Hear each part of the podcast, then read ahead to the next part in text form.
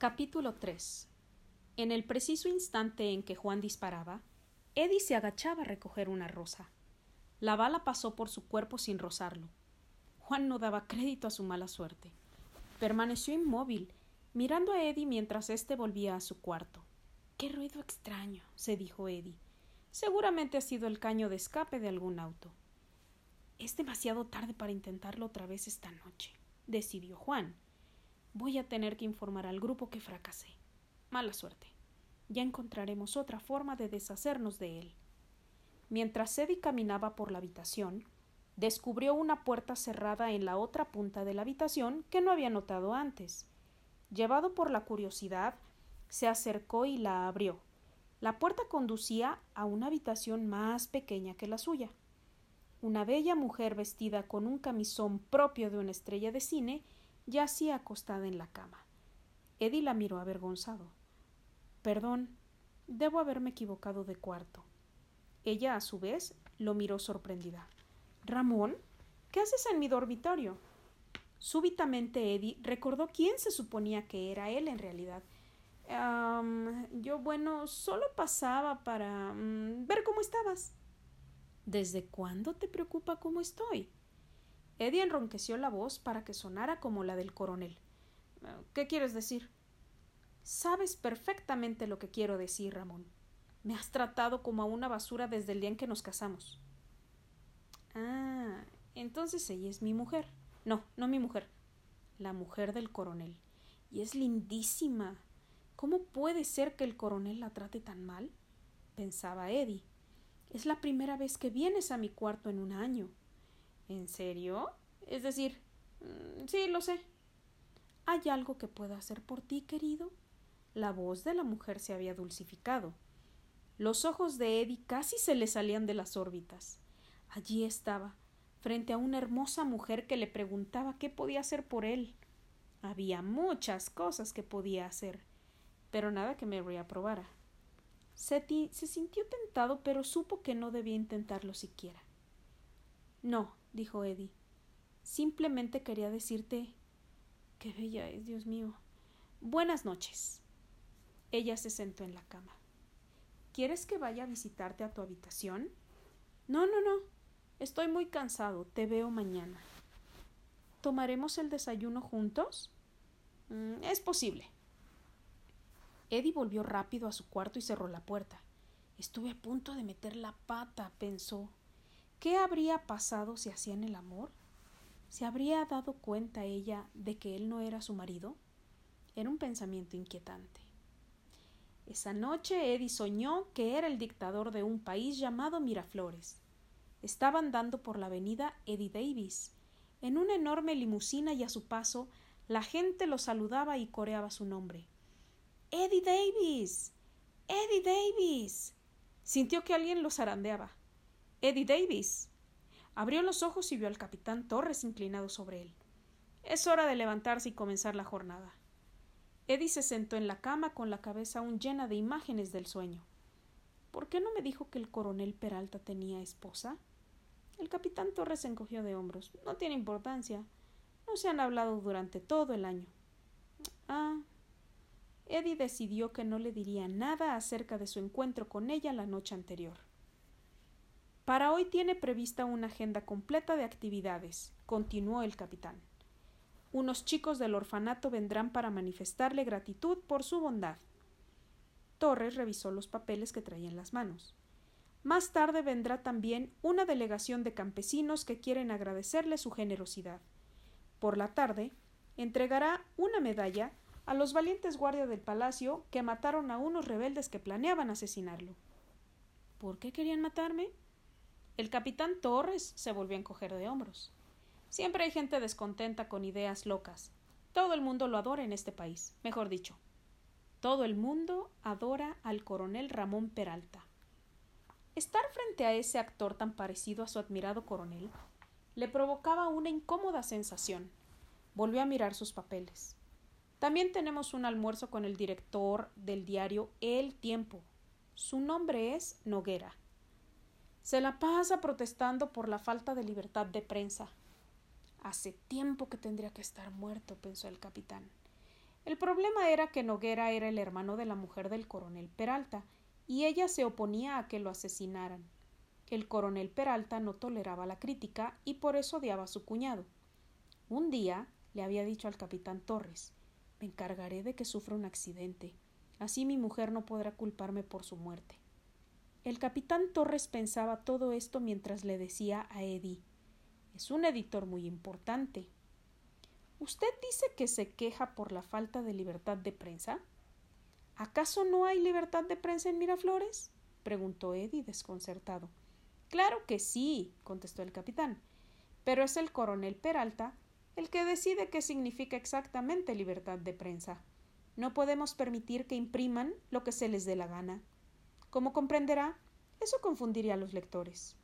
Eddie no comprendía nada. En mi país, dijo, los diarios pueden escribir lo que se les ocurra.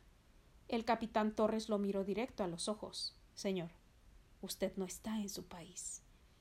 Sí, pero durante el almuerzo escuchará lo que tenga que decir Noguera y después le dirá que no a todo lo que le pida. Pero ¿y si él simplemente diga no? Una hora después, Eddie, vestido con otro espléndido uniforme del coronel, estaba listo para el encuentro con los niños del orfanato. Llegaron acompañados por una mujer robusta de expresión amarga que los empujó dentro del cuarto y ordenó Ahora agradezcanle al coronel Peralta. Los chicos no eran como Eddie esperaba. Había cerca de veinte, y todos eran muy flacos, de aspecto patético y parecían aterrorizados. Una de las niñas, de alrededor de diez años, caminó hasta Eddie y le entregó un ramo de flores. Gracias, gran coronel Peralta, dijo con la voz quebrada, por darnos casa y comida. Se notaba que había aprendido el discurso de memoria, y cuando le entregó el ramo, Eddie notó que la chica temblaba. ¿Cómo te llamas? le preguntó Eddie. La pequeña miró a la mujer que estaba detrás, como pidiéndole permiso para hablar. Esta hizo un gesto de asentimiento. Rosita, dijo la niña, como la flor, las rosas son mis flores favoritas, exclamó Eddie. No sabía que precisamente una rosa le había salvado la vida la noche anterior. Esperó que la chica comentara algo, pero ésta volvió a dirigir la mirada a la mujer de la expresión amargada, que asintió una vez más. Gracias, dijo entonces Rosita. Había miedo en su voz. Algo muy extraño está pasando aquí, pensó Eddie. Me parece que estás asustada, dijo mirando a la niña a los ojos. Rosita repitió el gesto de mirar a la mujer. Esta vez la mujer hizo que no con la cabeza. No, respondió Rosita. Eddie se dio cuenta de que todos los chicos parecían temer a la mujer. Salga un momento, por favor, le dijo Eddie con su mejor voz de coronel Peralta. Vamos, chicos, ordenó la mujer. No, la interrumpió Eddie. Deje a los chicos aquí. Se los enviaré en unos pocos minutos. Sí, señor, dijo la mujer con tono sumiso y se apresuró a salir del despacho. Eddie reunió a los chicos a su alrededor. Ahora quiero que me cuenten cómo es su vida en el orfanato. Al principio parecían con miedo de hablar. Eddie observó lo delgados que estaban y preguntó ¿Comen bien? Una niña menuda dijo tímidamente Siempre tenemos hambre. Una vez por día tomamos sopa y a la noche siempre hay polenta. ¿Eso es todo? Sí, pero igual le estamos muy agradecidos. ¿Y tienen juguetes para jugar? No, fue la respuesta unánime. ¿Qué hacen durante todo el día? Ah, trabajamos en el orfanato, tendemos las camas, barremos los pisos, también lavamos los platos después de cada comida. ¿Van al colegio? No, señor, Eddie se sentía enfurecer cada vez más. Estaba convencido de que si el coronel Peralta supiera cómo se trataba a estos huérfanos, no lo permitiría de ningún modo. Bueno, pensó, el coronel me ha dejado a mí para que haga algo al respecto. Tocó un timbre y apareció un sirviente. Tráigame papel y una lapicera. Enseguida, coronel. Poco tiempo después, el sirviente reapareció con el pedido de Eddie y éste comenzó a escribir. A partir de este momento, el orfanato Miraflores se regirá por nuevas reglas. 1. Los huérfanos recibirán tres comidas diarias. Un médico supervisará la dieta para que resulte equilibrada y nutritiva. 2. Los huérfanos no realizarán ningún tipo de trabajo en el orfanato. 3. Se contratará un maestro para comenzar con una escuela en el orfanato. Deberá ser alguien que ame a los niños. Eddie miró a los niños y preguntó ¿Cómo se llama la mujer que vino con ustedes hoy? La señora Ponce. Gracias recomenzó la escritura. 4. La señora Ponce será despedida inmediatamente y que se consiga un nuevo supervisor. Por último, Eddie firmó Coronel Ramón Peralta. Volvió a mirar a los chicos y les dijo Quiero que escuchen esto. Entonces leyó en voz alta lo que había escrito en medio de un absoluto silencio. Cuando terminó, los chicos gritaron de alegría se acercaron hasta él y lo rodearon con sus bracitos al tiempo que lo besaban y palmeaban. Despacio, tranquilos, dijo Eddie riéndose. De aquí en adelante todo va a estar bien. Nunca más serán tratados de ese modo. Los chicos saltaban de gozo. Eddie agregó Traigan a la señora Ponce. La mujer, horrorizada ante los gritos y el comportamiento desordenado de los chicos, les gritó Cállense. hagan silencio. Usted es quien va a tener que callarse, señora, dijo Eddie, poniéndose de pie. Está despedida. Le alcanzó el papel que había escrito y ella leyó su contenido. Quiero que todo esto se cumpla de inmediato. Ahora llegaba el turno de la señora Ponce para temblar. Sí, coronel. Lo siento mucho. Yo simplemente estaba cumpliendo órdenes. Pues sus órdenes han cambiado. Así que váyase. Sí, coronel. La mujer se dirigió a los chicos. Vamos, vengan. Les dijo todo esto, pero ya no había gritos en su voz.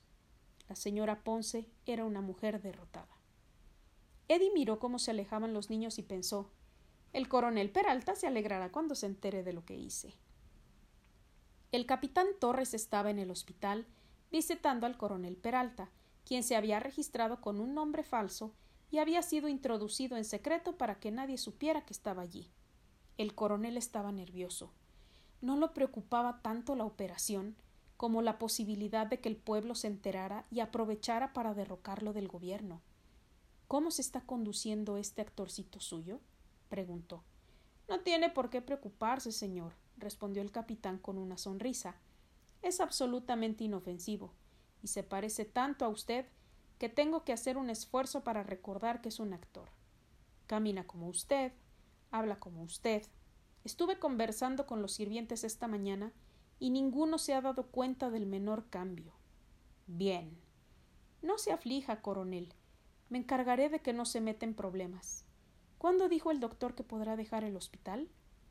Mañana es la operación, y él piensa que podrá estar de vuelta en el palacio en un par de semanas. Perfecto. El día de su regreso me ocuparé de que el actor muera y lo haré enterrar en algún sitio donde nadie lo encuentre jamás. Usted es un buen hombre, dijo el coronel Peralta.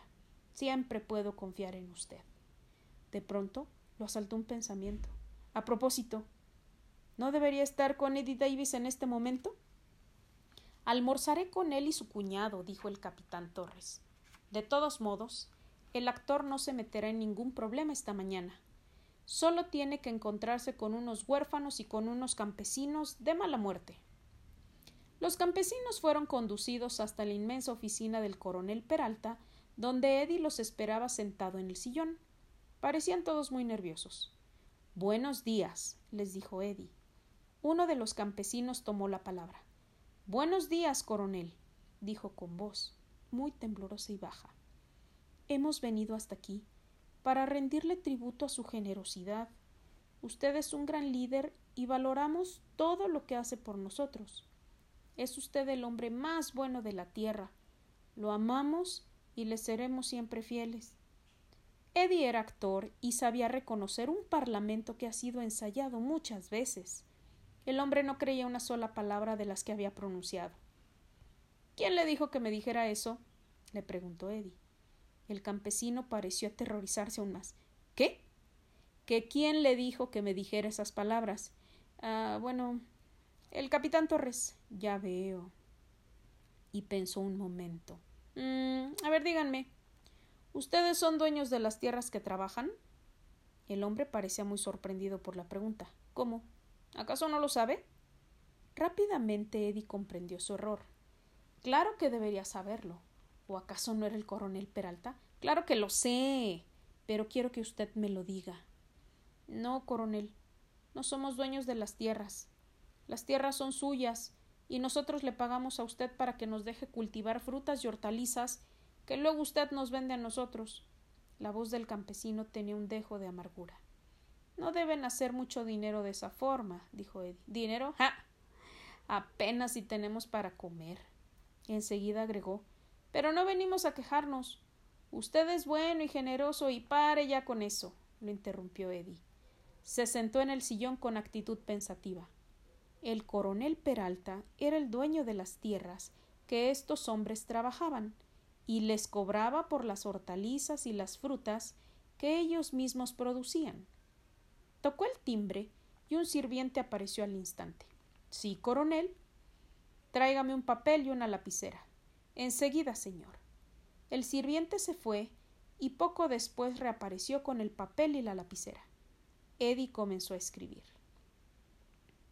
De aquí en adelante, todos los campesinos de Miraflores recibirán gratis la tierra y serán libres para vender lo que en ella cultiven.